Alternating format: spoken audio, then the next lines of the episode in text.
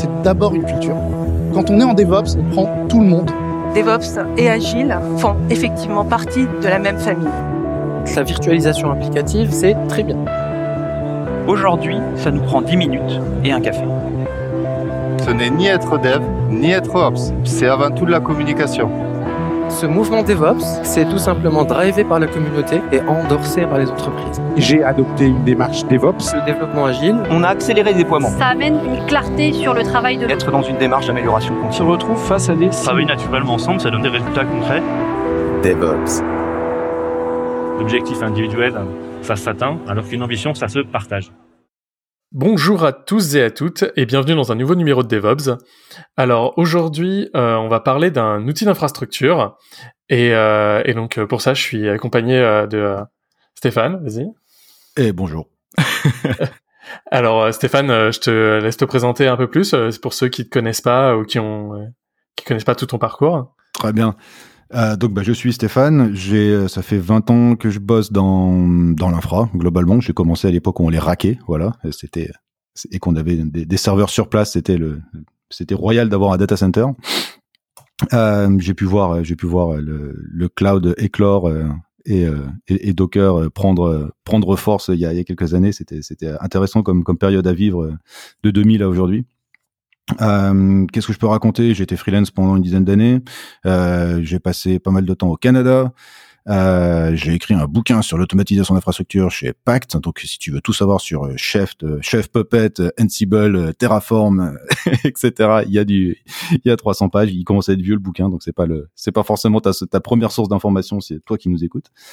Euh, et donc plus récemment, en revenant à Paris, j'ai euh, donc créé CloudSkiff, euh, qui est donc une une, une startup euh, dont le but est de répondre à un certain nombre de de problèmes rencontrés euh, par euh, bah, par nos clients de l'époque et, et ceux que j'ai rencontrés moi. Et probablement qu'on va parler de ça également aujourd'hui. Exactement. Euh, bon alors moi tout le monde me connaît maintenant donc je vais pas je vais pas aller plus loin euh, mais euh, justement on va parler donc d'un outil que tu as sorti qui s'appelle donc euh, Drift CTL. D'ailleurs comment tu vas le prononcer? Parce que je sais que dans le monde dans le monde Kubernetes comment on prononce kubectl c'est un. C'est ça, c'est un alors bah en français on dit plutôt j'ai l'impression euh, Drift CTL, les gens ont l'air de dire Drift CTL comme on dit kubectl mais en, anglais les gens ont plutôt l'air de dire euh, Drift Control. Donc euh, je sais pas, des fois ça ça, ça ça glisse sur le cattle, tu vois, donc drift Ouais, cattle, donc voilà, donc c'est voilà, donc euh, bon, l'avantage le, même problème le même problème que donc avec euh, le. Ouais, bon, on a cherché la merde aussi en l'appelant comme Ouais. ça quoi. Ok, donc, donc aujourd'hui, donc on va parler de DriftCTL. Euh, si jamais tu dois présenter DriftCTL en quelques mots, ça va être quoi? Donc c'est un, c'est clairement un outil aujourd'hui euh, common line, open source euh, à intégrer dans ta CI euh, pour avoir des alertes quand euh, les choses sur ton euh, infrastructure cloud dérivent euh, de ton intention euh, que tu aurais pu définir dans ton Terraform. Aujourd'hui, on supporte que Terraform. Donc, tu définis des choses dans Terraform.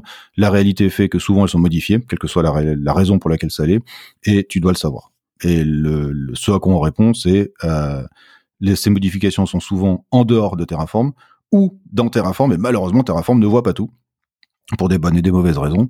Et donc, nous, on est là pour, euh, pour apporter une réponse à ça. Voilà. Et alors justement, euh, parce que c'est- ça reste un podcast assez technique euh, là, si jamais tu dois rentrer dans les détails justement de euh, du pourquoi, parce que euh, à l'heure actuelle, euh, beaucoup de gens donc utilisent quand même Terraform pour de bonnes ou de mauvaises raisons. Euh, certains connaissent mon opinion sur Terraform, donc euh, voilà. Mais euh, mais en effet, euh, donc euh, si tu si tu devais exposer le problème, donc là tu as dit que Terraform n'avait pas le n'avait pas forcément le contrôle de, enfin ne voyait pas tout. Euh, techniquement parlant, quand on va dans le détail, c'est quoi vraiment le problème euh, qui t'a fait que tu as dû créer cet outil-là plutôt qu'utiliser les outils proposés par Terraform? Ouais. Alors, il va y avoir des, des choses. Euh, alors, il va y avoir des bugs. Bon, ça, c'est pas très, c'est pas très fair play de- de- d'attaquer uniquement sur les bugs. Tu fais pas un produit parce que il y a, y a des bugs. Il y en a pas tant que ça euh, sur cette partie-là, mais on, on, on a eu, par exemple, des, des cas euh, de, de settings, par exemple sur S3, euh, qui sont quand ils sont cochés, ben en fait, son au Terraform refresh vont être écrits dans le state. Euh, Il y a des bonnes raisons côté API pour ça, parce qu'en fait, Amazon renvoie, AWS renvoie en fait euh, une structure euh, qui n'était pas euh, initialisée par défaut, et donc euh, Terraform l'écrit. Problème, c'est que ça, pour moi, c'est une dérive. Euh, typiquement, le, le- activer le, le, hum, le versioning des objets sur un sur sur un bucket S3, euh, bah c'est pas pour moi c'est pas anodin que ce soit d'un point de vue billing ou d'un point de vue euh, stratégie, que ton data center brûle ou non. Euh, donc le le le fait que ça ne soit pas visible euh, par Terraform en fait est, est, un est un est un souci. Mais ça c'est un cas un peu isolé on va dire. C'est pas c'est pas le cas le plus fair play. Euh, le cas et, le ça, et ça ça va être dû euh, ça ça va être dû euh, si on si on prend ce point là pour un problème d'API côté euh, Amazon. Donc ça veut dire la, la, où c'est vraiment l'implémentation qu'on a côté Terraform alors, moi, j'ai l'impression, enfin, de, de, ce qu'on a vu dans la, de, au niveau code, c'est que c'est un statut qui, qui n'a pas de default apparemment. Euh, c'est-à-dire qu'il a, le default n'est pas réversible. C'est-à-dire que tu peux l'avoir en disabled ou en enabled, mais par défaut, il est à rien. Donc, comme par défaut, tu l'as mis à rien. Euh, bah, côté Amazon, si toi tu vas cliquer dans le dans le dans l'interface, euh, là il devient enabled, mais ça n'a rien à voir avec le default qui a pu être euh, mis euh, dans le state euh, Terraform. Donc Terraform n'est pas vraiment à incriminer, mais c'est clairement si, si, moi j'avais eu à gérer ça, je l'aurais géré différemment. J'aurais dit, je me fous de savoir qu'il y a un, qu'il y a un, default par défaut c'est à disable. Laissons-le, laissons-le à disable. Si ça passe à, enfin c'était à false, si ça passe à true, on doit le, on doit, le notifier quoi. Donc c'est un problème vraiment de, de coordination entre euh, l'état dans l'API Amazon et l'état dans le state euh, Terraform. Très clairement, ouais, très clairement. Et euh... d'ailleurs, est-ce que tu peux, euh, avant même d'ailleurs d'aller dans les détails, parce que je pense que tout le monde ne connaît pas exactement comment marche Terraform. C'est un peu un outil magique. Euh, je fais 3 HCL et j'ai l'impression d'avoir euh, d'avoir spawné toute mon infrastructure. Ouais, t'as raison. Pour... Euh, revenons vraiment, voilà, sur, sur le problème, sur le problème. Fondamentaux, ouais. Ouais. Les fondamentaux de Terraform, parce que vraiment, je connais beaucoup de gens même qui l'utilisent depuis longtemps et qui n'ont pas forcément la vision exacte de comment ça marche under the hood, quoi. Comment ça fait C'est ça. Bah pour pour ceux qui auront pu connaître des, des, choses plus vieilles. Euh, donc quand tu vas scripter, euh, par exemple en, en chef, euh, une, une, interaction avec une API, tu tu as un, as un vrai langage, tu as du, du Ruby, tu as autre chose, et euh, ou du Boto en Python, etc. Et euh, donc ça fait des requêtes d'API. Et il n'y a pas forcément d'état qui est stocké, c'est-à-dire que tu fais une requête qui dit je veux un nouveau bucket et, et, et tu gères la vie de ton de ton de ton infra comme ça. Et sachant que les ressources donc doivent être immutables, enfin ils doivent être surtout idempotentes, c'est-à-dire que bah, en fait tout le temps la même ressource. Si jamais on fait trois fois un create, il doit pas créer trois fois un bucket. Il doit comprendre que ah bah non, il y a déjà quelque chose donc je ne fais rien, etc. Et donc chaque ressource est à sa propre euh, idempotence interne et ça ça doit se gérer dans le code, ce qui est c'est ça. Ça fait du chef. Euh, c'est extrêmement dur de faire des ressources vraiment idempotentes. c'est un, c'est un enfer. Donc c'est voilà. De, souvent dans la communauté, on trouvait des ressources qui étaient pas tout le temps ça, et donc ça pouvait partir en vrille assez facilement. C'est ça. Et euh, ce qu'a amené Terraform, donc il y a, on va dire, il y a à peu près cinq ans, c'est donc cette notion de, de state. Donc, euh, tu as un langage cette fois-ci vachement plus simple. Euh, donc c'est du, du, HCL, comme tu as dit, le HashiCorp Configuration Language. Et euh, il me semble, ouais, je crois que c'est ça. Hein. Mmh. Et, euh, et, donc et là, tu as cette notion d'état, c'est-à-dire que donc tu as l'intention, tu vas écrire en fait ton petit blog disant je veux un bucket avec ses paramètres. Euh, ton Terraform, la commande, elle, euh, à coup de, de provider, donc les providers c'est des plugins en gros, euh, va se charger d'échanger avec l'API d'Amazon pour euh, pour euh, exécuter ton, ton, ton action et en cas de retour euh, avec succès, va écrire donc dans une sorte de méga JSON, le state, c'est l'état euh, après ton intention. Donc tu as ton code qui est l'intention, Terraform qui est en gros le moment où ça applique, ça parle à l'API, ça exécute, et le state qui est ce qui est censé être la réalité côté euh, Amazon. Voilà. Je sais okay. pas si ça te va comme, comme explication. Non, non, mais si, si, et puis de toute façon, on y reviendra justement dans les, dans les problèmes. Donc, donc là, donc on a ce fonctionnement-là, donc à, à moi que j'explique souvent à trois états en fait, même si on appelle ça un state, il y en a un seul qui est le state, il y a, il y a ce qui est le code, le state et la réalité. Mmh, c'est ça. Et, et, encore, il y a même la réalité qui est différente de l'API qui doit normalement représenter la réalité. donc encore, euh, donc en fait, il y a quatre états euh, en vrai, mais bon, on, mmh. on, va, on va simplifier, on va simplifier à trois états. Et donc là, donc toi, donc dans la création de, de Drift Control, donc tu as parlé d'un des problèmes déjà qui étaient des fois des petits bugs qu'on va trouver dans le Terraform. Il va y avoir quoi d'autre qui a mené à la réflexion de, de devoir créer cet outil?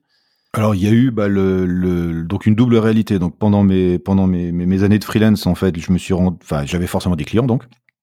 Et donc les clients, tu dois leur donner des credentials. Quoi qu'il quoi qu'il se passe, c'est pas vrai qu'en fait qu'un client va se dire tiens super, je, je vais rester dépendant de, de mon de mon de mon freelance. Donc ça ça fonctionne pas. Et le client qui a des credentials euh, pas tant à vouloir lui-même faire des choses et donc euh, tant à les faire évidemment en dehors de Terraform parce que lui c'est pas son boulot et donc étant très souvent en fait à, à faire de la merde euh, qui va impacter euh, qui va impacter parce que toi t'avais fait. Donc pour pouvoir le savoir même si tu as un super workflow en place même si tu as tout ce que tu veux dans GitHub Action un Jenkins n'importe quoi un GitLab CI avec tout en tout en place bah, tu peux ne pas le voir. C'est là qu'on arrive à la, au deuxième euh, la deuxième raison qui est qu'il y a un certain nombre de choses euh, qui m'ont cuit bah, à pas mal de, de reprises et, et ainsi, ainsi qu'à d'autres gens bah, on parlera tout à l'heure de la, la création de la boîte des gens qu'on a rencontrés.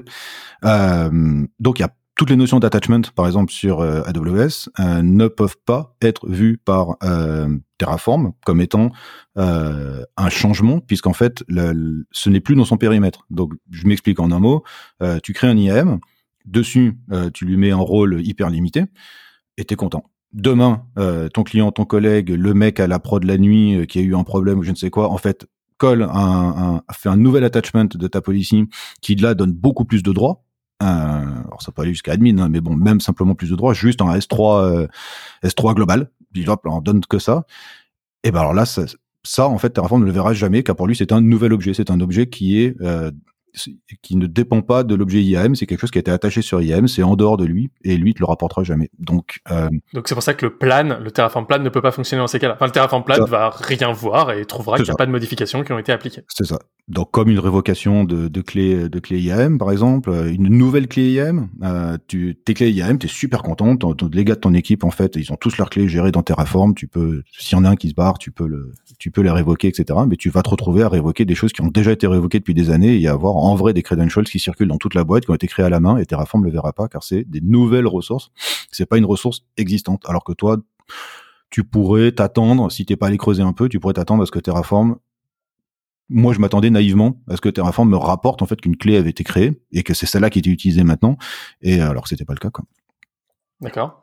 Et donc, et ça amène à des problèmes de type euh, bon non visibilité. Qui dit non visibilité euh, dit problème de sécurité. Dans le cas où c'est bah, typiquement en fait un, un une une une policy euh, admin ou je ne sais quoi en fait qui a été mis sur quelqu'un qui qui devait pas sur un microservice qui se met à avoir un accès sur tout S3 euh, donc imagine en fait les les à partir du moment où des clés qui ne sont pas sous contrôle euh, circulent avec des droits plus larges que ce que tu imaginais ça s'appelle en fait un énorme problème de sécurité.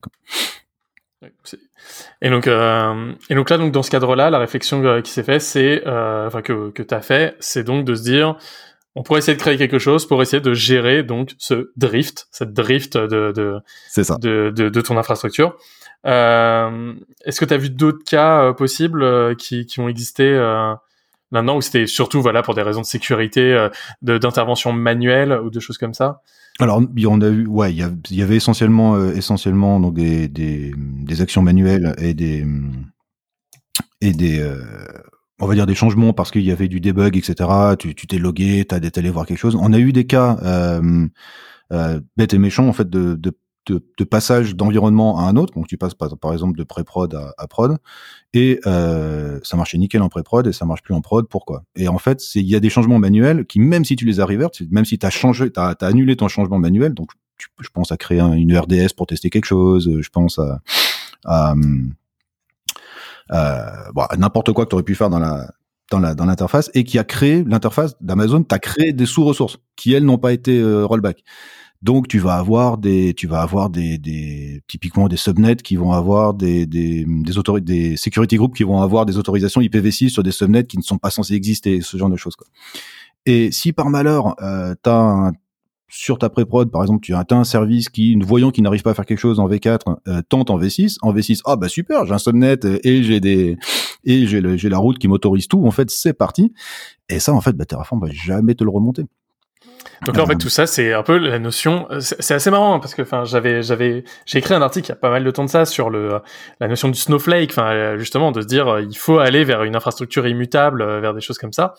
Mais souvent, enfin, en tout cas, dans tous les exemples que j'ai montrés, c'est des exemples au sein de la machine. C'est-à-dire, une machine, elle va drifter au fur et à mesure euh, parce que on va installer des fichiers, on va installer des paquets et que installer un paquet et supprimer un paquet, ça fait pas exactement pareil que de ne pas l'avoir installé. Euh, là, c'est marrant, c'est que tu montres bien qu'il y a même un drift euh, des, euh, des infrastructures en fait dans une infrastructure cloud. En fait, une drift des API, euh, un drift des objets créés d'API en fait. Quelque chose dans qui est c'est ça. invisible, quelque chose qui est en fait invisible à l'heure actuelle. Qui, ouais. Et dans le dans le, dans l'idéal, en vrai, l'équivalent en fait de, de de ce que tu décris, ça serait en fait de dropper le compte Amazon pour repartir d'un compte vide. Or, en fait, bah, des comptes vides, euh, c'est assez compliqué à T'as toutes tes limites euh, qu'il faut qu'il faut lever pour la preuve, etc. Pas bon, ça se fait pas comme ça. Puis de toute façon, euh, euh, l'API d'Amazon ne permet pas de, de, de destroy des, des comptes Amazon comme ça. Il y a trois mois de délai. Enfin bon, ça ça peut pas, c'est pas fait pour quoi. Donc euh, donc il faut gérer, donc il faut gérer ça. Euh, donc là en fait, ce que ce que tu, euh, ce qu'il faut donc faire, là si je comprends bien, on a quand même une API qui nous montre tout. Donc là en fait, naïvement, ce que je me dirais, bah, c'est qu'il faut que je récupère tous les objets qui sont dans mon compte et que je les importe dans Terraform. alors tu veux pas forcément les importer. Là, c'est là en fait voilà, l'idée, euh, voilà l'idée que, Hmm. que je pourrais avoir en fait. Ouais. Si jamais, si jamais je prends tous mes objets et que je les importe, genre j'ai un script qui prend tous mes objets et je les importe dans mon state. Alors tu peux, alors tu peux effectivement faire. euh, Il y a un outil qui s'appelle Terraformer qui est qui est écrit par les les, les mecs de Waze maintenant Google Cloud euh, GCP à, à Tel Aviv et euh, donc ils ont fait un outil qui scanne ton compte Amazon euh, et qui t'écrit du Terraform et te l'intègre dans ton dans ton state. Donc euh, est-ce que c'est vraiment ça que tu veux? C'est-à-dire que maintenant qu'il y a quelque chose qui a été fait en dehors des règles, en dehors de GitOps, en dehors de tout ce que tu veux, est-ce que tu as envie maintenant de l'écrire dans le marbre? Euh, je sais pas, ça peut être ce que tu veux, parce qu'effectivement, du moment où ça a été vu, bah peut-être que tu veux pouvoir, par exemple, bah, dire que tu ne le veux pas. C'est-à-dire que tu peux maintenant le ressortir. Vu que c'est sous Terraform, maintenant tu vas pouvoir le destroy. Mais enfin bon, c'est peut-être te créer un nouveau. T'avais un problème, maintenant t'en as deux. Donc euh, Je- je- J'entends bien, hein, c'est vraiment, ça. Euh, deuxième, euh, deuxième solution, là je me fais un peu l'avocat du diable parce que j'essaie de trouver. Dans Kubernetes, euh, c'est un problème qu'il y a, c'est que par exemple, si tu apply un deployment et qu'après t'en apply, tu l'as changé, tu l'apply une deuxième fois, potentiellement t'en as deux. Si t'as changé son nom par exemple. À l'heure actuelle, on a créé, il y a une, option de purge qui dit si jamais j'apply quelque chose dans un namespace et que euh, j'apply et qu'il reste des choses, des choses que je n'ai pas apply, bah, je détruis tout ce que je n'ai pas apply. Hmm. Et je fais un énorme delete euh, de n'importe quoi que j'ai pu ne pas mettre. Est-ce que ça, c'est une solution probable, possible? Enfin, Est-ce que ça aurait, est-ce que ça aurait pu être ça, par exemple, la solution dans dans un cas dans un cas comme ça?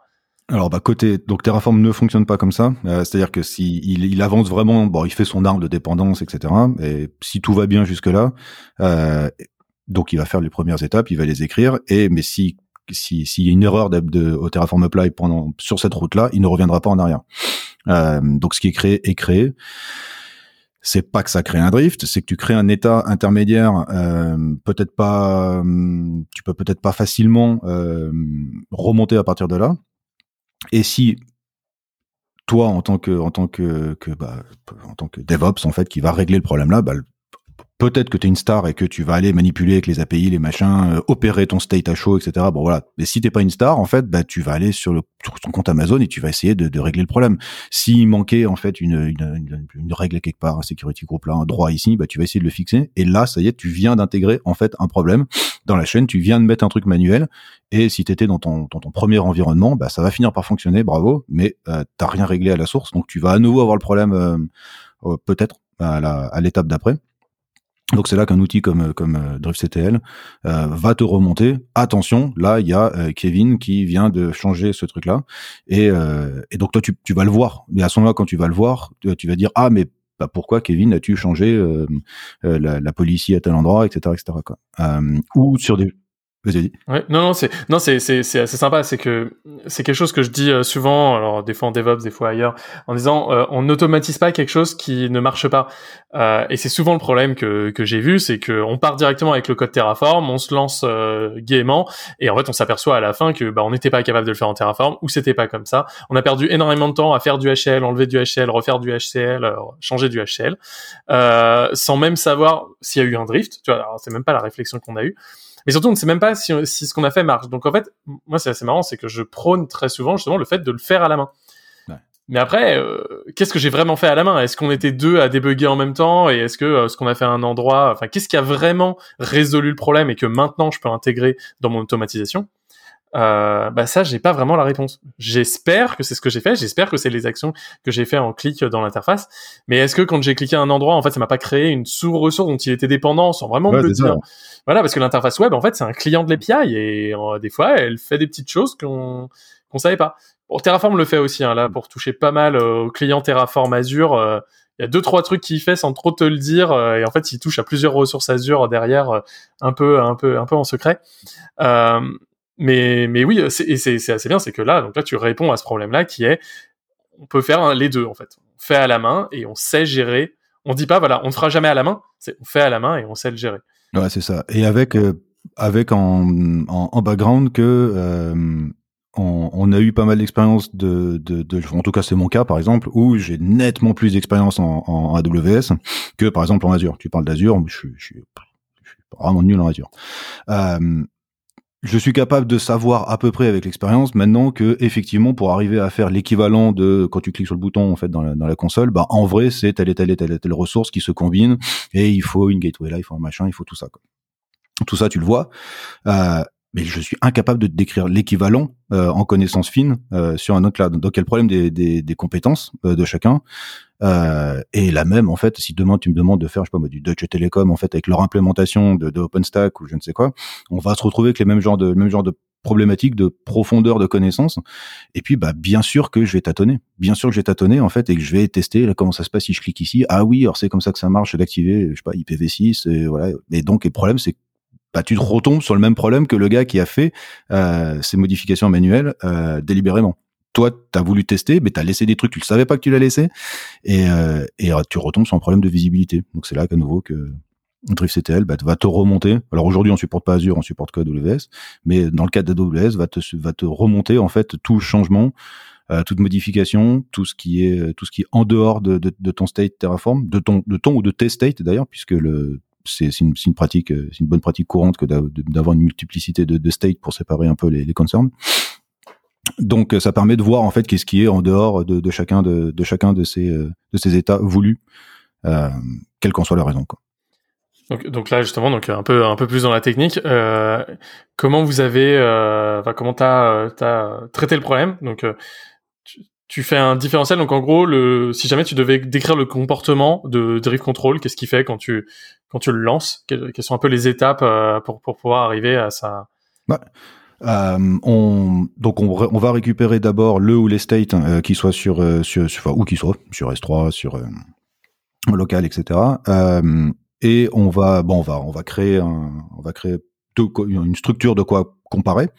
Euh, et ensuite, on va euh, faire passer nos requêtes euh, à l'API d'Amazon via les à ce stade, on réutilise les providers. Donc ça, ça va les providers Terraform, ça va changer dans une prochaine version parce que ça nous limite énormément puisqu'on est obligé de passer sur la manière dont le Terraform interagit avec Amazon.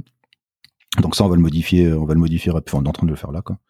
Euh, et à ce moment-là, bah, on fait les requêtes à Terraform, bah, à, à l'API d'Amazon, qui elle nous renvoie des données qu'on est capable à ce moment-là de, de, de, restructurer et de comparer et d'ignorer en fait tout le bruit. Parce que tout l'enjeu euh, dans, dans DriftCTL, c'est euh, non seulement de voir tout ce qu'il n'y a pas dans le state, mais également en fait d'ignorer tout ce qui est du bruit. Le, si l'utilisateur le lance et voit en fait tous les settings par défaut en fait qu'il a pas qu'il a pas seté dans, dans, dans Terraform, il a rien gagné. Ils sont fous en fait de voir des, les settings par défaut qu'il a pas seté. C'est pour ça qu'il les a pas setés. Par contre, si, si ces settings ont changé manuellement, euh, eux doivent être doivent être vus. Donc là, c'est ça que c'est ça là qu'on apporte, c'est cette connaissance assez fine d'un côté de, de, Terraform, de l'autre, enfin et du state et, euh, et de l'autre de, des API Amazon. Et, et comment tu arrives à connaître donc les, les ressources qui ont été créées et qui ne sont pas dans le state, donc enfin toutes celles qui existent dans Amazon et que tu ne connais pas. et eh ben là c'est Là, bah, du coup, c'est du listing et puis bah, c'est de la comparaison. Donc, donc contrôle, c'est ce qu'il fait en fait. Il va, il va demander, il va demander des listings euh, côté, euh, côté, euh, côté Amazon. Et donc, si tu réutilises à l'heure actuelle les providers, euh, es capable donc, grâce aux providers, de lister les ressources. À l'heure actuelle, il y a cette notion de listing euh, qui existe dans les providers Terraform. En partie. Tu l'appelles en partie, mais mais pas mais pas de manière on pourrait pas sortir euh, complètement euh, de, de, de l'univers Terraform. Tout l'intérêt de DriftCTL, c'est de sortir de l'univers Terraform, c'est de dire je veux vraiment savoir ce qui n'est pas dans le dans le state. Donc euh, si jamais il y avait quelque chose qui ne marchait pas à cause de Terraform, je veux le savoir. C'est le principe. Donc c'est pour ça, c'est pour ça que je veux exemple. En gros, t'es obligé des fois. Enfin, Drift Control, c'est pas juste un manipulateur de Terraform. Il fait vraiment Il va Ouais, appeler ouais. directement l'API euh, Ouais, d'AWS, euh, d'AWS. Voilà. Donc là, tu dis que vous supportez AWS, euh, que AWS pour l'instant ou On a euh, AWS et GitHub parce qu'on a dû faire. donc encore une fois, l'outil il a été release la première version en décembre, donc c'est un outil assez récent. On a pris quelques shortcuts pour arriver à prouver quand même que c'est un outil utile pour pour le, pour les gens. On avait nos on avait nos opinions, on avait les, les interviews utilisateurs qu'on avait fait jusqu'à présent, mais ça voulait pas nécessairement dire que ça allait prendre. Donc on a pris quelques shortcuts euh, et ces shortcuts, bah, maintenant faut les faut les faut les payer. Donc les shortcuts c'était en gros tout mettre par défaut sur Amazon, on se pose pas la question. Donc on a pris un petit provider euh, qui est GitHub. Il n'y a pas beaucoup de ressources, il y en a une dizaine, une quinzaine, euh, plus près de la dizaine je pense, et euh, qui nous a permis en fait de désincarcérer en fait euh, ce qui était complètement collé à Amazon. Donc là aujourd'hui on, on a ces deux là. Euh, le prochain, euh, vous pouvez aller à supporter. On l'a pas encore décidé. Est-ce que c'est GCP, est-ce que c'est Azure? Euh, je- je- J'encourage tous les auditeurs à aller upvoter sur euh, sur le GitHub euh, de DripCTL. On a une GitHub discussion. C'est un peu la guéguerre entre ceux qui veulent Azure et ceux qui veulent GCP. Donc on est vraiment, on est vraiment le choix, ça sera vraiment fait par ceux, les plus de votes qui ont eu. Quoi. On- là, on, on a globalement arrêté de faire des. On a fait quelques premiers choix euh, en termes de produits. Bah, au début, quand il n'y a pas de communauté, quand personne ne connaissait, c'est normal. Euh, là, on essaye vraiment de, de prioriser euh, uniquement en fonction des feedbacks des gens qui nous utilisent. Quoi. Et c'est bien là, donc tu commences à, à parler donc de comment comment ça se passe euh, maintenant, euh, la création vraiment donc euh, du produit, comment ça s'est passé. Si jamais euh, tu devais raconter euh, le storytelling, euh, vraiment. non mais c'est ça. Ça Ah a commencé dans un bar, euh, Hmm. ça a commencé. Enfin, que- comment comment ça s'est fait? Que- Quelles sont les étapes pour créer le projet pour arriver maintenant à euh, enfin voilà à toute la gestion de la communauté euh, que tu dois que tu dois avoir? Ouais. Alors c'est intéressant parce qu'on n'a pas commencé à on n'a pas commencé à faire ça. On a commencé d'abord par euh, faire un produit, euh, à monter une équipe autour d'un produit GitOps qui gère en fait un peu les les les, les workflows. Donc c'était une plutôt un SaaS de gestion de de, de, de code qui euh, devait à la fin être euh, aussi bien Terraform que euh, que gérer n'importe quoi euh, possible imaginable du Pulumi ce que tu veux. Bon. Et, euh, et c'est là-dessus qu'on a, on a levé de l'argent là-dessus, sur ce projet-là, qu'on a quand même réalisé euh, en, en- quelques mois. Mais euh, tous les gens à qui on, on, on parlait à ce moment-là, nos utilisateurs et d'autres, nous remontaient quand même pas que c'était leur plus gros problème. Euh, ils nous- ceux qui ceux qui avaient besoin de ce genre de choses-là, si tu as déjà du Terraform, etc. Bon, en vrai, euh, tu sais faire un, un pipeline GitLab CI, tu sais tu sais faire un GitHub Action, enfin ça va. C'est c'était c'était certes peut-être un peu un peu pénible euh, dans certains cas, mais c'était pas leur c'était pas leur problème principal. Euh, donc on leur a demandé quels sont les problèmes que vous avez euh, actuellement. Et euh, ce qui est vraiment remonté, donc on a parlé à, à une centaine d'équipes, donc ça fait à peu près 200 personnes, euh, vu qu'il y a souvent entre 1 et 3 personnes à chaque rendez-vous. Et, euh, et ce qui est vraiment remonté, c'était bah, ce problème de drift. Donc c'était, bah, si vous avez une nouvelle fonctionnalité à faire, c'est vraiment ça. C'est en fait, on veut voir quand il y a un truc qui est changé. En fait, être capable de faire du Terraform Apply en trois clics, etc. Super, intégré GitHub, bon génial. Euh, J'ai gagné. Mais en fait, c'est pas ça notre principal problème. Le problème, c'est que les choses changent. Euh, Il y a des, il y a des variations. On est, on n'a pas de visibilité. Alors toi, on a tâtonné. On s'est dit, ah bah, est-ce que c'est, est-ce que vous voulez en fait une sorte de, de terraformer hyper ciblé? Non, non, déjà, déjà juste être au courant, Donc voilà, c'est comme ça qu'on, est arrivé. On s'est dit, mais en fait, c'est peut-être pas du tout une fonctionnalité à l'intérieur d'un produit SaaS euh, qui gère du workflow, etc., etc. C'est peut-être juste un outil purement open source et euh, à faire puisque bon, bah, la communauté euh, dans cet univers-là, tu arrives avec un produit close source, ça apporte rien, et puis t'es pas prêt d'avoir des, des contribs dans cette ambiance-là. Et puis nous venons tous au niveau de l'équipe tech, on venait tous du du- d'un univers complètement open source, donc il y a pas de pas de raison de pas le faire.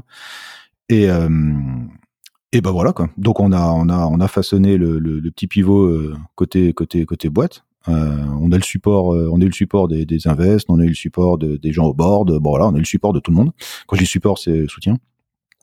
Et euh, et donc on a on est arrivé, donc on a on a codé ça en trois mois à partir de l'automne. Première release en décembre pour en gros pour Noël quoi, mi-décembre. Et puis euh, puis voilà, maintenant on est en une version 0.6, on a quasiment 1000 stars, euh, ce, qui est, ce, qui ce qui est pas mal, c'est cool. Même si c'est de la vanity métrique, euh, Non, non, mais dans, dans, un, dans un domaine comme le nôtre, 1000 stars, Ouais. c'est. Pas- ouais, c'est pas, c'est pas, c'est pas que dalle. Donc on est plutôt, on est plutôt content. On a un Discord, euh, tu vois, dans communautaire où il y a pas mal de gens qui vont, qui viennent. Euh, on a touché du monde un peu partout sur la planète, donc c'est plutôt rigolo. Euh, je m'attendais pas du tout. bah, tu me parles de communauté, par exemple, je m'attendais pas du tout à ce qu'on ait des pull requests aussi tôt. Euh, on a eu des articles en japonais, euh, des mecs au Japon qui ont parlé du truc. On a fait des, des réponses. Euh, à- donc je me suis mis à utiliser Google Translate en masse pour, pour comprendre de quoi parlaient ces gens.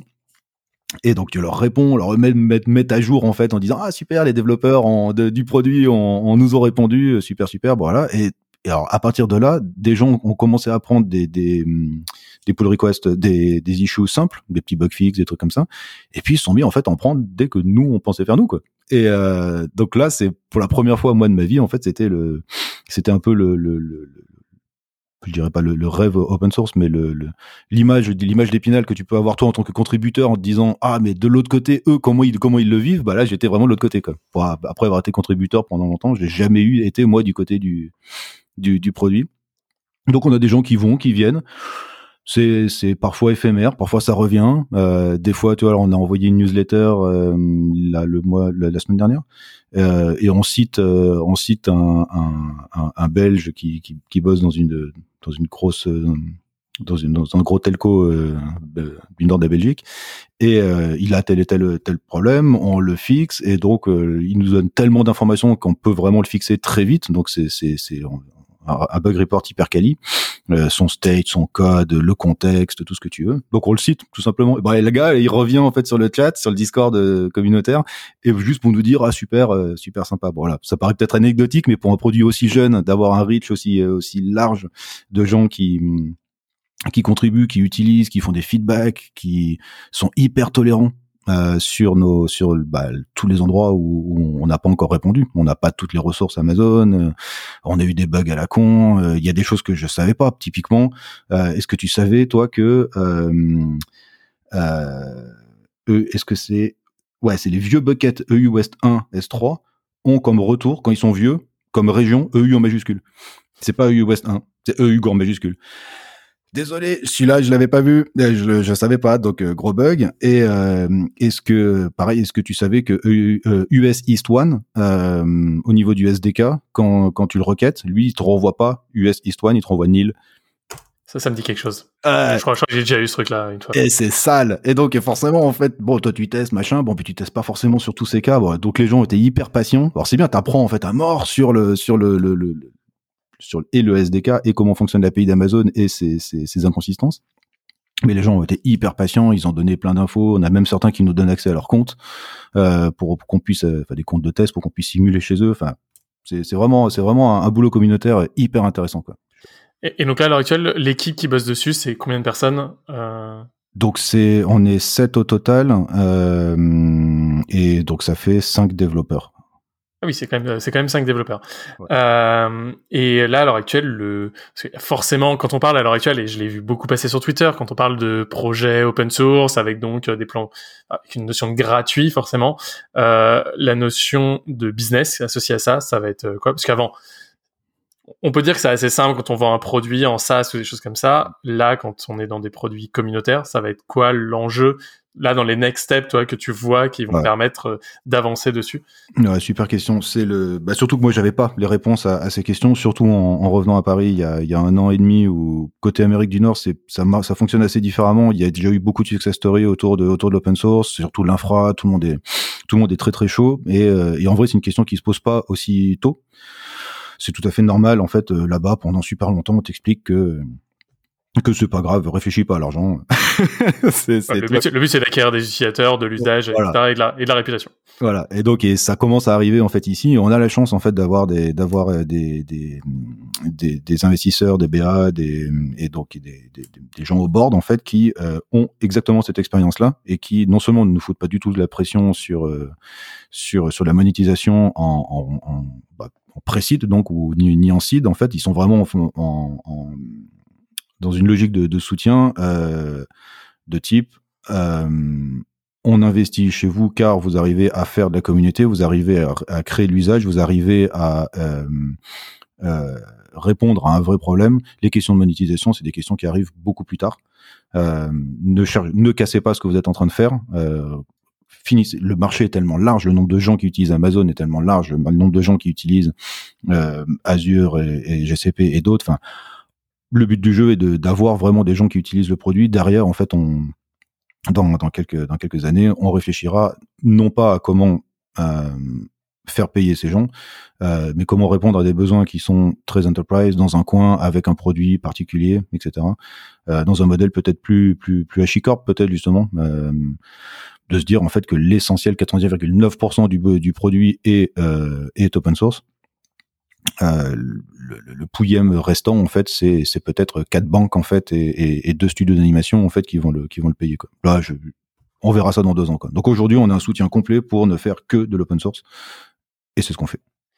Et euh, la question que je me pose, donc dans l'histoire que vous avez eue, c'est que vous avez fait un pivot. Est-ce que tu penses que ça aurait été simple de créer euh, directement la boîte uniquement sur l'idée de drift, euh, de drift control, je vais y arriver, euh, ou est-ce qu'il fallait une première, une, est-ce que la première expérience était celle qui a permis de faire le reste? Est-ce que là, si maintenant t'arrivais, que tu aurais cherché des, ça avait cherché des investissements avec juste drift control, t'aurais trouvé plus facilement ou moins? Bah, on fait pas, on fait voilà, pas ça, mais, mais, mais d'instinct, d'instinct comme ça, euh, bah, quel serait le conseil euh... Là, ce qui a, ce qui nous a, ce qui a vraiment permis de solidifier, de, rendre solide le, le, le, le pivot entre entre guillemets, c'est de se dire, c'est vraiment quand on a présenté, qu'on a parlé à énormément de gens, c'est le, le fait d'être d'être à l'écoute vraiment du du, bah, du du, produit, des utilisateurs, de quels sont leurs vrais problèmes, etc. De, de faire ça de manière quand même euh, assez euh, euh, très très assidue, très précise. C'est c'est pas rien en fait de passer de passer plusieurs semaines, plusieurs mois en fait même à, à interviewer systématiquement deux, trois, quatre équipes par jour pour récolter en fait les mêmes questions, les mêmes réponses, parser tout ça, mettre ça en forme, en tirer quelque chose. Et ça en fait ça montre quand on a dit bon, on va abandonner le le, le, premier le premier projet de, de, workflow et on va faire un, un, outil à côté. On a pu le baquer avec des avec des vrais data. C'est pas juste salut, je suis un développeur Hirsute avec ma barbe et j'ai décidé en fait qu'on allait faire ça. On, avait vraiment des données euh, venant d'utilisateurs réels, de gens qui pouvaient euh, eux-mêmes euh, interviewer s'ils avaient besoin, etc. Et ça permettait de rendre un peu sérieux le, pivot. C'était pas un pivot de désespoir, c'était un pivot de, de, mais on a trouvé peut-être mieux on, est allé dans la direction de la forêt, et puis en fait, près de la forêt, on est tombé sur une clairière. Est-ce qu'on n'irait pas voir plutôt la clairière quoi Ok. Et, et, donc justement, bah maintenant, on en vient aux usages donc que tu vois apparaître. Euh, les usages courants que tu as de, de Rift Control, euh, ou ceux même que toi tu préconises à l'heure actuelle, ça va être plutôt quoi? Euh, la, la, user story, de, de, la user journey d'un ouais. utilisateur de alors moi, la manière dont, dont, je voudrais que ce soit utilisé, c'est clairement aujourd'hui de manière répétable en, et répétée, pardon, en CI. C'est euh, c'est clairement un outil que qu'on va mettre euh, en fonction de ton workflow à un endroit ou un autre de, ton pipeline. Est-ce que c'est est-ce que c'est au moment d'une pull request Est-ce que enfin bon quand tu veux valider en fait la consistance euh, lors d'un changement, moi je le mettrais plutôt avant qu'un changement arrive, quand même valider que déjà tu es consistant avant, puisque euh, après tout on s'attend à ce qu'un Terraform Plan ou un Terraform euh, Apply le, le fasse, euh, mais également en fait à intervalles réguliers. Donc euh, typiquement, je sais pas, toutes les heures, toutes les demi-heures, enfin en fonction de aussi de ton temps de run et aussi de tes euh, de ce qui te reste comme comme API, euh, comme requête d'API dispo, en fonction de si t'as une si t'as une, une grosse infrastructure, c'est pas impossible que si tu scannes toutes les demi-heures, en fait, tu te fasses bannir par par par ton cloud provider. Donc pour moi, ça c'est vraiment l'usage idéal. C'est euh, tu mets ça dans ton GitLab CI ou dans, dans ton GitHub Action et euh, et t'as as un rapport en fait. Tu, tu, tu te prends une alerte euh, que tu as choisi comment tu vas vouloir la, la, recevoir sur ton sur ton Discord, sur ton Slack, ce que tu veux par email. Euh, si quelque chose sort de, de du, du normal. Pour l'instant, c'est quand même pas l'usage majeur qu'on envoie. Euh, les gens en sont quand même à tester l'outil sur leur laptop et ils ont un rapport. Donc ils ont un, un joli rapport indenté, ressource par ressource, avec tout ce qui est déconné, euh, un JSON au milieu a un diff, et, euh, et, puis bah, ils se disent bon bah là à partir de maintenant en fait, ok je viens de voir tout ce qui tout ce qui est pas bon, et bah maintenant je vais fixer ça quoi. Donc ils ont un, en vrai on leur amène, euh, on ouvre les yeux. Euh, on a un système de, de, ignore à la, à la git ignore, donc c'est le drift ignore, et donc dans lequel tu vas mettre ressource point de la ressource et euh, ils vont pouvoir les ils vont pouvoir les les isoler pardon les les ignorer euh, pour pouvoir partir un peu de zéro quoi. Mais pour ceux qui en ont beaucoup, bah c'est dur quoi. Donc là on a ce genre de choses là aujourd'hui à, à, à, à dealer et puis bah il y a le, le fait que l'API d'Amazon donc n'est pas globale, elle est par région euh, pour beaucoup de pour beaucoup de, de, de ressources. Donc euh, ça te demande d'avoir de faire la même chose euh, région par région. Donc euh, qu'est-ce qui se passe si j'ai eu un j'ai eu le cas il y a quelques il y a quelques années de de, de quelqu'un qui, qui me dit oh non mais tout est sous contrôle en fait tout est en tout est sur EUS 3 en fait c'est nickel c'est tout à Paris on est bien. Et euh, et en plus c'est tout automatisé donc euh, rien ne peut sortir quoi. Et en fait bah, ils avaient un consultant en fait qui avait lancé en fait des, des GPU euh, en Oregon et pour 30 000 dollars par mois quoi. Voilà donc c'est des choses en fait bah, qu'on que pareil tu veux savoir euh, avec euh, avec ton avec avec DriftCTL quoi. Donc on, a quelques on a quelques améliorations, enfin quelques évolutions d'usage en fait à faire avec ça, euh, permettre en fait le, le multi-région pas par défaut parce que t'as pas envie de tuer ton ton crédit d'API rate. Euh, et puis bah, faciliter le, la mise en la mise en CI. Aujourd'hui, c'est pas forcément super évident.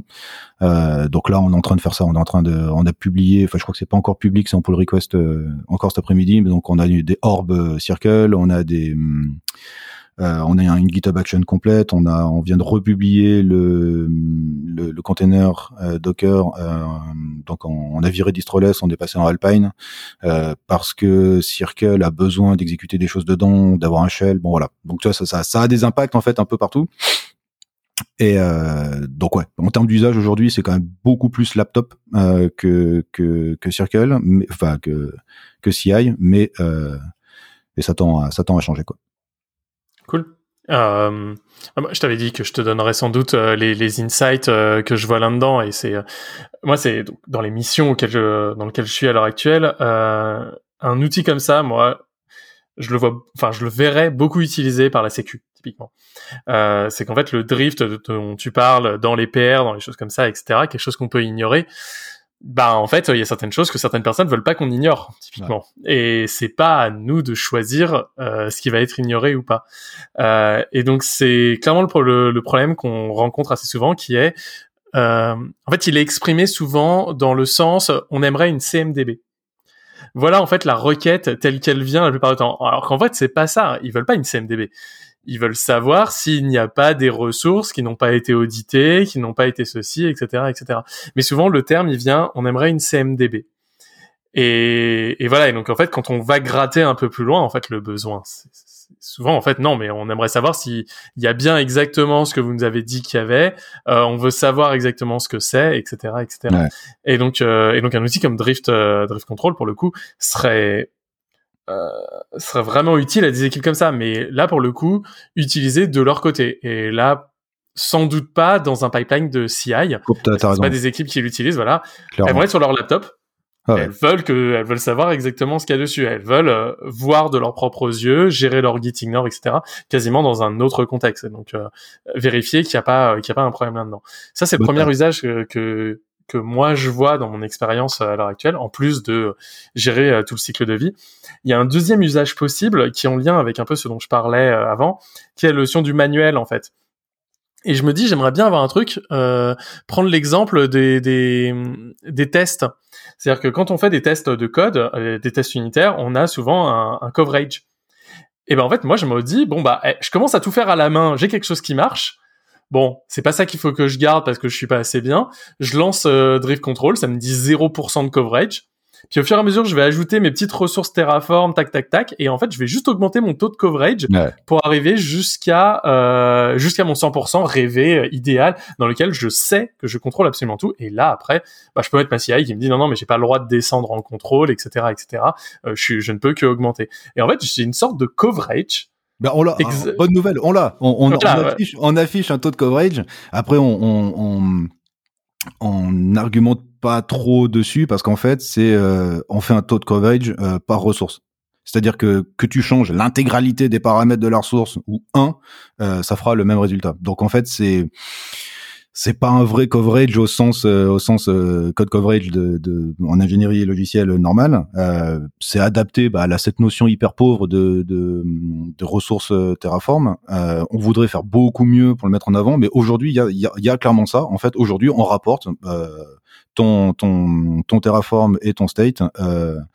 Enfin par rapport à la réalité que l'API nous a renvoyée, ton, ton state aujourd'hui couvre, parce qu'on ne lit pas le code, on se base que sur le state à ce stade, euh, ton state couvre 30% de ce qu'il y a. Donc ton job, en fait, c'est de le faire monter ou de ne pas le faire descendre. Et là, à ce moment-là, ce que tu dis, c'est exactement ce qui peut être fait, on, on renvoie pardon, on renvoie du, du bah, une structure JSON en fait qui, bah, tu le parses, tu le, tu le JQ et si c'est inférieur à ce que c'était avant en fait, bah non, tu, ça ne passe pas quoi. Ouais, ouais, t'as, t'as complètement, t'as complètement raison. C'est un, c'est vraiment un usage, parce que voilà, c'est un usage en tout cas possible, un usage qu'on pourrait voir, voilà, dans un, dans un, et en fait qui, qui ferait en sorte que l'infrastructure commence à ressembler plus à l'ingénierie logicielle. Bah, attends, employer ce terme-là, l'ingénierie logicielle.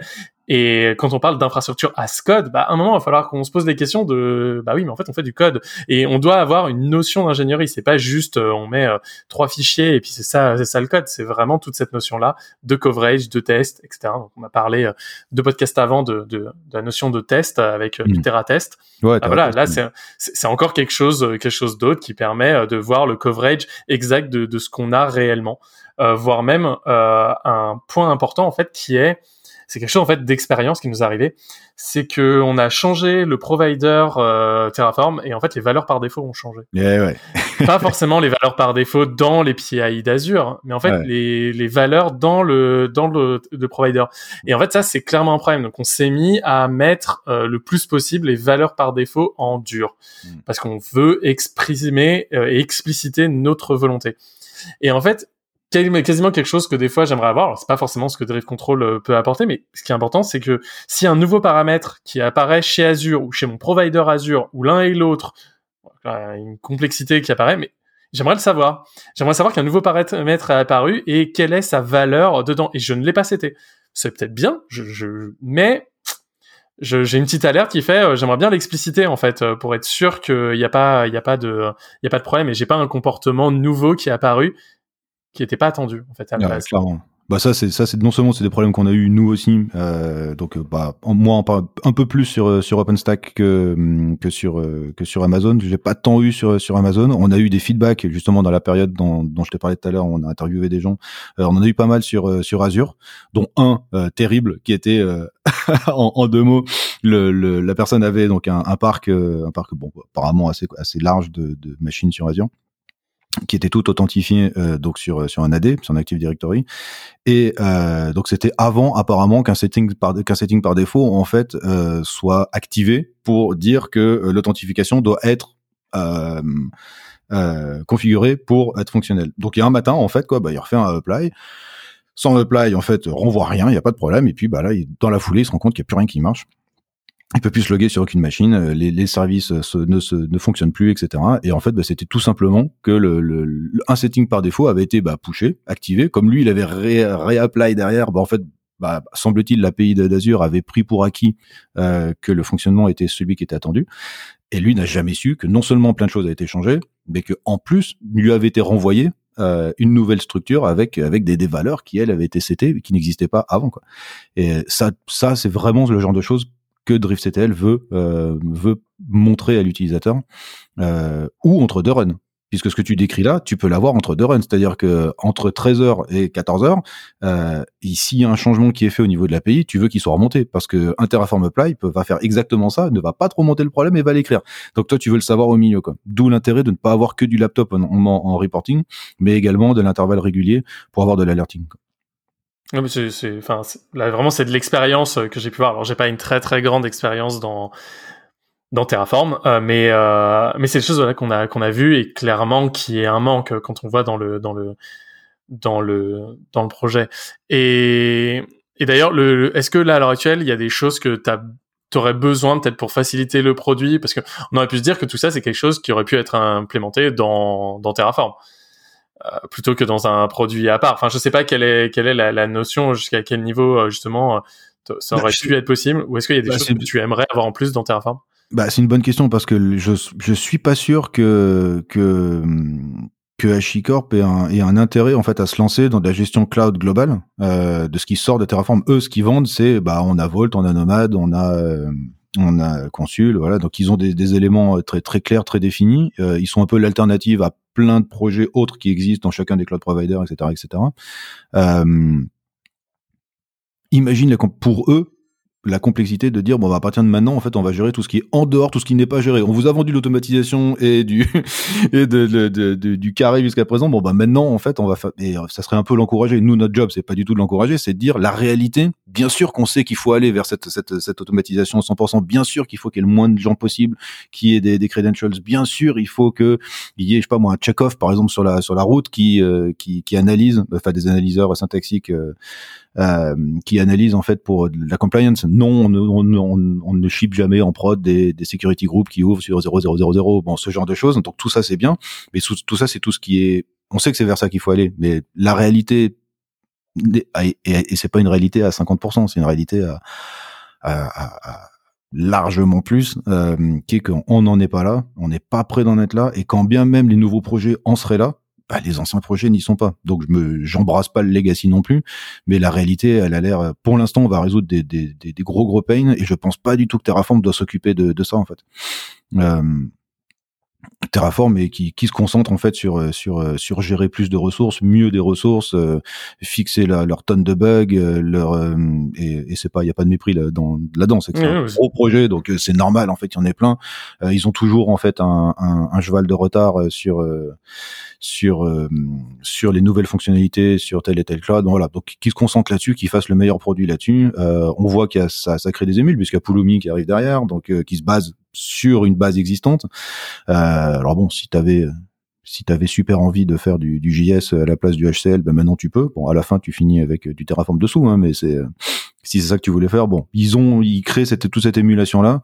Euh, je crois pas qu'il faut qu'ils je crois pas qu'ils doivent s'occuper de, de de ce qui est en dehors, qui qui reste en là-dedans, c'est très bien quoi. Et puis il y a des Et- gens comme nous pour faire du tooling quoi. Oui, c'est non mais c'est sûr, Hmm. ce qu'on appelle un écosystème en fait. et Ouais, voilà, tout simplement. ouais. T'as be- t'as besoin d'avoir un écosystème, un seul acteur unique. C'est jamais une bonne euh, situation euh, quand t'es quand t'es le seul au milieu au milieu de la cour quoi. Ouais, c'est ça. Et euh, et là toi, ce serait quoi les attentes que t'aurais de tous les gens qui pourraient écouter donc euh, tester le produit, ok? Est-ce qu'il y a d'autres choses que tu que tu pourrais attendre Ah bon, alors, surtout euh, bon, tester le produit évidemment, mais surtout en fait venir euh, venir nous raconter soit sur soit sur GitHub, soit sur le Discord, euh, bah les les ce qui a été bon, évidemment s'il y a du positif, venez nous le dire, ça fait toujours plaisir, mais euh, mais surtout en fait ce que vous auriez attendu, Euh, qu'est-ce que en fait la déception, ah mais t'as parlé de tout ça, en fait je l'ai pas vu comme ça, ou euh, qu'est-ce qui a été qu'est-ce qui a été dur, c'est quelle est la prochaine ressource qu'on doit qu'on doit supporter, Euh, tu vois là ça fait deux jours, donc une des ressources majeures qu'on supporte pas aujourd'hui c'est EKS sur euh, sur Amazon sur AWS et euh, c'est marrant parce que ça fait deux jours que bah là on a des gens qui viennent sur le Discord en disant bon quand est-ce que quand est-ce que vous supportez EKS parce que là vraiment ça manque quoi.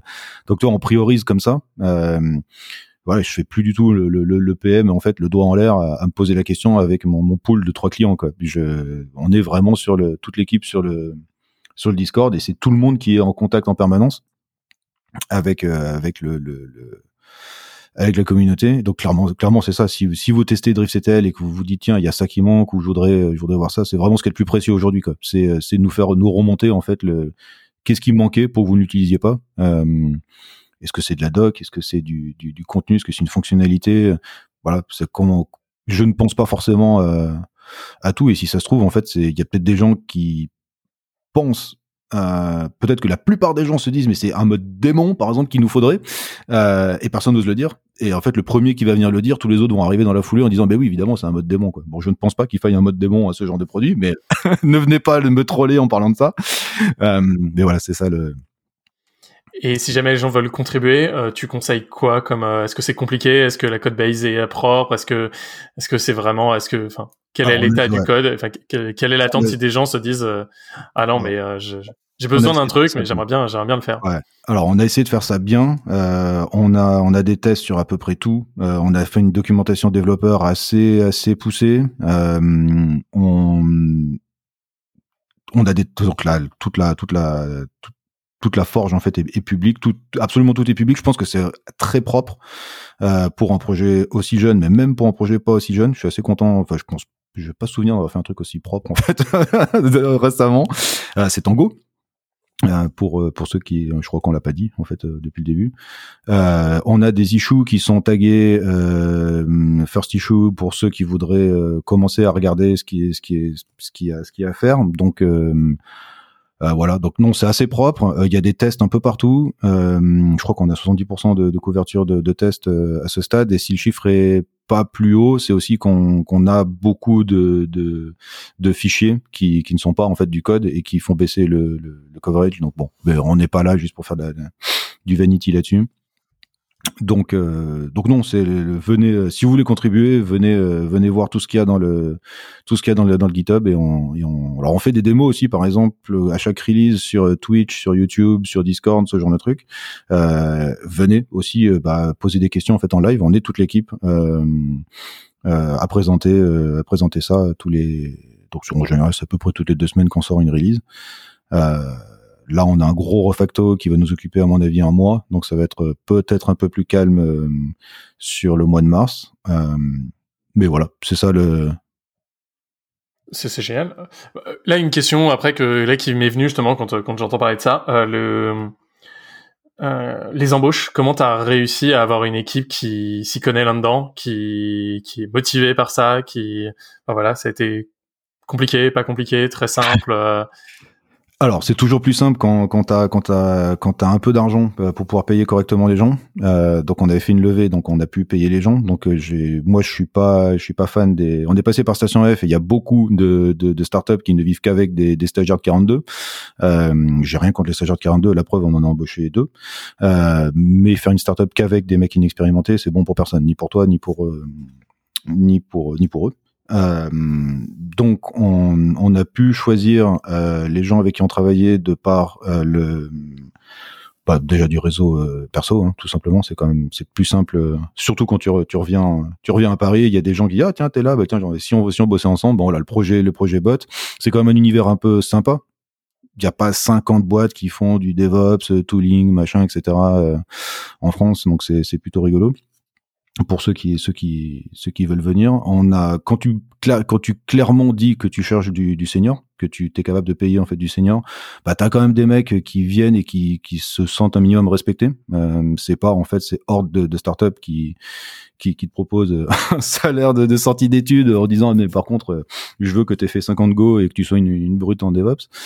Euh, donc on n'a pas eu trop de soucis euh, sur la sur la quali. Bizarrement en fait, ça a été ça peut-être été un peu plus compliqué euh, de trouver des, des stagiaires euh, parce que bah là on avait une masse de gens qui il y a vraiment une masse de de, soumissions. Mais pour créer l'équipe, ça a été euh, je peux peux pas me plaindre en fait que ça a été difficile euh, à partir du moment où bah t'es en full remote Covid ou pas Covid, que tu respectes un minimum les gens et, je parle de salaire hein, et, où en fait la, mission elle est, concrète. Et puis bah qui ne voudrait pas être payé en remote à bosser sur un projet open source en Go dans du DevOps, c'est quand même cool quoi. Je suis hyper content de pouvoir proposer ça aux autres. Ah mais super, voilà, c'était ça en fait ce que ce que j'attendais pour pour essayer de motiver tout le monde de se dire c'est possible. donc voilà, il y, a ta société et puis peut-être même pour créer des vocations en fait comme on dit. C'est le meilleur et là-dedans c'est de dire voilà on peut trouver des gens ça existe euh, et que euh, et que il faut créer un écosystème en fait à l'heure actuelle on peut le faire à Paris maintenant quoi. C'est ouais, c'est ça c'est c'est c'est une vraie enfin c'est un vrai truc qu'on a qu'on m'a pas mal rétorqué souvent en me disant ah, mais non mais je peux pas me lancer dans un projet en Go il y a personne qui sait en faire je trouverai jamais personne pour en faire c'est quelque chose que j'ai entendu alors plutôt en province, c'est pas un pas un gros mot, c'est juste pas à Paris. Euh, et euh, quelque chose que j'ai entendu, mais voilà, de se dire que c'est possible, qu'il y a des, on peut se créer des outils comme ça et que même à Paris, et donc de créer un écosystème qui soit pas juste basé à base de trois scripts shell et un truc en Java pas, pas maîtrisé, quoi. Et là, tu parles de province. L'essentiel de l'équipe euh, était soit déjà en province et trop contente de pouvoir justement faire du Go, accéder à des trucs trop cool, etc. Et ceux qui n'étaient pas en province, on a même du, du parisien born and raised en fait qui euh, avec le vu que c'est en remote, s'est dit super, tu sais quoi, je me casse à la campagne. et, euh, et donc et ça, voilà, le remote, moi ça change rien que le mec euh, soit euh, au milieu de l'Ardèche ou, ou à Orléans ou à Paris quoi. Donc c'est donc ouais, non là, là, pour le coup, la compétence, elle est, elle est pas euh, comme, c'est comme le même dit euh, sur internet. Personne ne sait que je suis un chien. C'est, on en est, on en est, on en est là quoi. C'est là sur du pur remote, c'est Et euh, ce qui est intéressant aussi, d'ailleurs, le pure remote, c'est que euh, le, le, hasard a fait que mes expériences précédentes étaient également euh, pure remote en étant au Canada. Et euh, la gestion de communauté est en fait pas si éloignée. C'est très async. Tu peux pas attendre en fait de, de quelqu'un qui veut venir t'aider que bah, il soit là en live en fait, etc. Il y a les time zones, il y a tout ce que tu veux, et, euh, et en fait, bah, c'est c'est assez intéressant d'être capable de travailler en, en, confiance complète, en full async. Tu parlais de doc tout à l'heure, est-ce que la doc utilisateur, etc. Si tu fais pas ça, si tu t'attends à ce que tout le monde soit euh, à station F euh, sur un banc euh, pour, euh, pour pour pouvoir coder en fait ensemble, ça risque de pas fonctionner quoi. Euh, par contre, le full remote a ses, ses, limites, mais ça, ça sera probablement un autre podcast euh, sur, la, je... sur, la, partie humaine, euh, etc. Quoi. Donc, ça, ouais, il y a du boulot. Je, je, je, dis personnellement, je déteste le full remote. Genre vraiment, ça me, ça me, je déteste ça, mais absolument. Mais parce que pour plein de questions en fait, euh, qui sont en fait plutôt dans les phases de création du projet, euh, qui sont extrêmement dures en fait de faire des pivots quand tu te vois pas, quand il y a tout ça. Enfin, il y, y, a plein de notions quand t'es quand tu arrives à trouver ton bon rythme de croisière, que tu sais ce que tu dois faire, que tu es dans, dans, une logique de rush, euh, et voilà, tu as un backlog qui est long comme un bras, et tu sais ce que tu dois faire, et tu as les bonnes personnes pour le faire, ça marche très bien. Pour toutes les autres parties d'un projet, euh, en fait, c'est... Et, et, générer un système et de comprendre un système par juste les moments où ça va bien, c'est rarement un bon truc en fait en disant voilà non mais Terraform c'est bien quand ça va bien bah tu vois il y a des outils comme Drive Control il y a des choses comme ça hmm. et donc euh, moi c'est juste ça la, la, notion du full remote j'ai un peu plus de problèmes, mais en même temps, euh, c'est mon métier, je suis là, je suis consultant pour des gens qui ont des problèmes et s'ils n'avaient pas de problème, euh, ça serait pas, ça serait, ils me prendraient pas en fait. Donc euh, c'est normal que je préfère les voir en réel, en vrai, pour faire avancer les choses plus vite plutôt que d'être en d'être en remote euh, dessus. Mais voilà, mais j'entends et je trouve ça génial que ça existe, qu'il y ait des gens qui soient heureux, contents. Voilà, c'est principal en fait en vrai, euh, et c'est ça, c'est ça qui est vraiment cool. Bah merci, euh, merci Stéphane. Euh, on va pas aller plus loin. Je pense que là tout le monde a eu ça. Euh, donc n'hésitez pas donc à aller sur votre GitHub, sur le GitHub de Drift Control pour avoir les issues, euh, le Discord, le Discord donc de Drift Control et le Discord aussi de DevOps pour pouvoir en parler après. Donc sur même élargir encore euh, sur tout le DevOps et, et l'usage des, des, outils comme ça. Euh, puisque alors là, on n'a pas parlé de Kubernetes, etc., mais ça, ça aurait été un autre sujet à intégrer dans ce jeu, dans dans ce type d'outillage. Donc euh, merci à tous euh, d'avoir euh, d'avoir écouté. Merci à toi Stéphane. Merci à et toi. Puis, et puis à une prochaine. J'espère que même tu participeras. Avec plaisir. Pour d'autres, pour d'autres, numéros, pour d'autres numéros sur d'autres sujets où tu reviendras même s'il y a, s'il y a des grosses évols, ça serait génial de dire voilà, on a parlé de ça avant, bah regardez maintenant les nouveaux usages qu'on y a vus et ce qu'ils impactent et, et comment ça peut, comment ça peut vous intéresser. Ça serait génial. Avec grand plaisir. Bah, super. Bah, merci beaucoup. Merci à tous. Et puis, euh, et puis à une prochaine.